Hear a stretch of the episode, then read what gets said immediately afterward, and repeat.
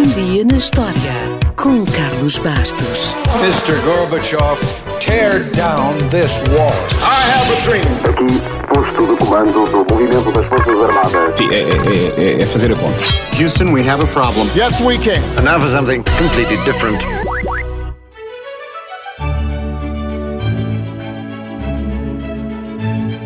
Hoje não temos monarquia em Portugal, mas isso não significa que séculos de história, de nomes ou de títulos sejam apagados do imaginário popular de um dia para o outro. Aliás, toda a gente sabe que adoramos títulos em Portugal. No entanto, seria capaz de colocar por ordem crescente ou decrescente os títulos ostentados pela nobreza durante tantos anos? Ainda por cima, foi uma coisa que exportámos exemplarmente para o Brasil. Há muitas diferenças entre os dois lados do Atlântico, mas os títulos nobiliárquicos não foram um tema fraturante. Antes, pelo contrário. Em 1803, a monarquia portuguesa existia há 736 anos. Nesses sete séculos, tinha 16 marqueses, 26 condes, 8 viscondes e 4 barões, segundo um historiador inglês chamado John Armitage. Ora, o John vivia no Rio de Janeiro e, no início do século XIX, escreveu com ironia sobre o hábito exagerado que o Brasil imperial tinha de conceder diversos títulos de nobreza. Segundo os seus cálculos, o Brasil, em apenas oito anos, tinha 28 marqueses, 8 condes, 16 viscondes e 21 barões.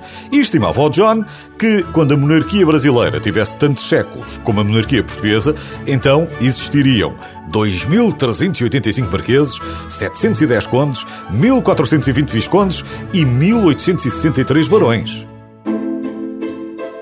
Nunca saberemos. Mas sabemos que, quando acabou, a monarquia brasileira estava longe de cumprir a previsão de John Armitage. Porém, não foi à falta de esforço. A disposição para criar nobres foi grande, enquanto o Brasil teve imperador, de 1822 a 1889.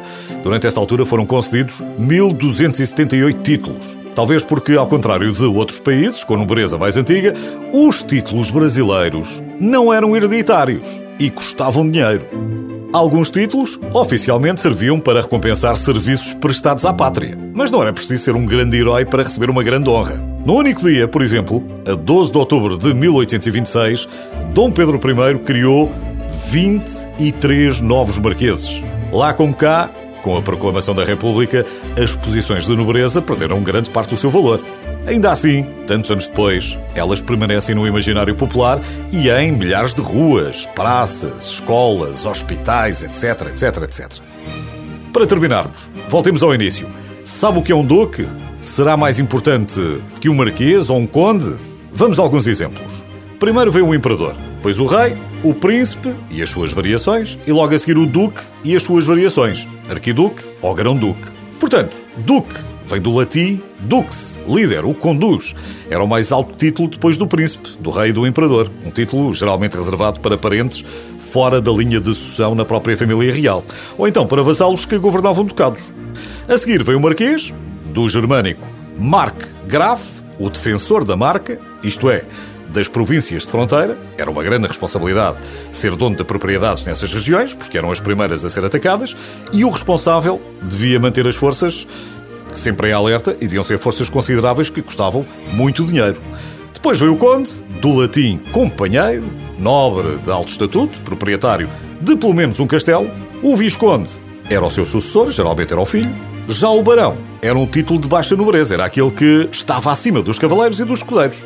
A lista é muito maior e muito mais pormenorizada, cheia de subtilezas, mas assim já fica com o básico sobre os títulos nobiliárquicos e já tem assunto para o próximo jantar de amigos.